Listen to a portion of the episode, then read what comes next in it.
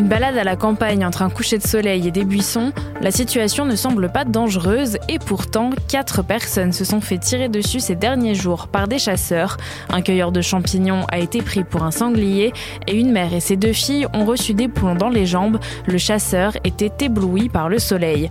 Alors, pourquoi y a-t-il autant d'accidents de chasse? On pose la question à Rosine Dubois, je réponds chaque jour à vos questions sur BFM TV. La chasse, c'est quand même une activité dangereuse. Hein. C'est pas pour rien qu'on demande un permis, une activité avec des armes à feu qui se passe en plus en pleine nature, donc dans des forêts, des sous-bois, où peuvent se trouver des promeneurs. Le fait aussi que les chasseurs sont en groupe, avec des projectiles, on ne sait pas forcément, mais qui peuvent parcourir jusqu'à 5 km. Donc oui, c'est dangereux. En plus, bah, il y a des imprudences, c'est vrai, hein, des erreurs de jugement, parfois euh, des chasseurs qui vont tirer alors qu'ils ne devraient pas, ils ne respectent pas forcément euh, les règles, la cible qui est mal identifiée. Il y a évidemment toujours trop d'accidents, mais la tendance est quand même à la baisse depuis 20 ans, c'est important de le souligner. C'est l'Office français de la biodiversité qui contrôle les chasses, l'OFB.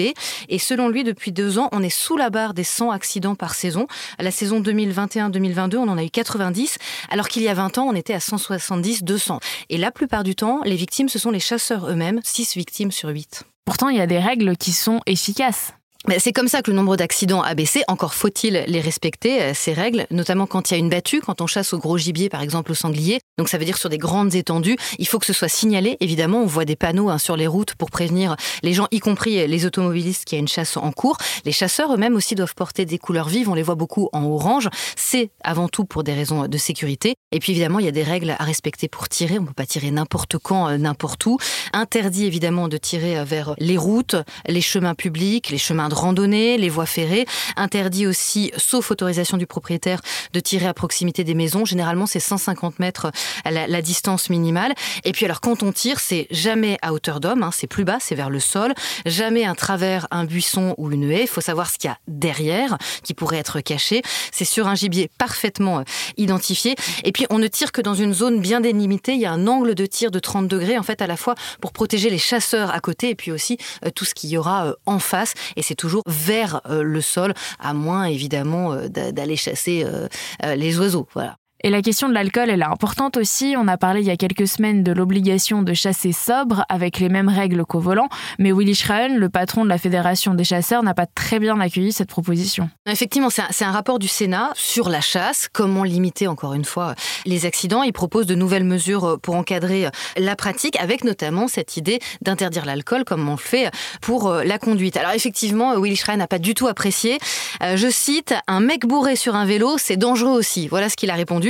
Ouais, sauf qu'en fait, il oublie que les règles qui s'appliquent aux automobilistes sur la route et pour l'alcool s'appliquent également aux cyclistes. Alors, c'est pas question de tomber dans les clichés, hein, la galinette cendrée, euh, tous les chasseurs elles chasseraient ivres, c'est pas ça. Le rapport d'ailleurs du Sénat euh, est beaucoup plus nuancé, parle d'une petite minorité de personnes qui chasseraient euh, en ayant bu et du coup en étant plus maîtres d'eux-mêmes. En revanche, c'est vrai qu'on a un chiffre hein, sur les décès et les incidents graves. 9% d'entre eux sont imputables à l'ébriété. Donc il y aurait quelque chose effectivement à mettre en place autour de ça, une sorte d'autorégulation peut-être euh, des chasseurs. Mais bon, pour l'instant, Willy Schraen n'a pas l'air franchement convaincu. Merci d'avoir écouté ce nouvel épisode de la Question Info. Tous les jours, une nouvelle question, de nouvelles réponses. Vous pouvez retrouver ce podcast sur toutes les plateformes d'écoute, sur le site et l'application de BFM TV. N'hésitez pas à vous abonner pour ne rien manquer. À bientôt!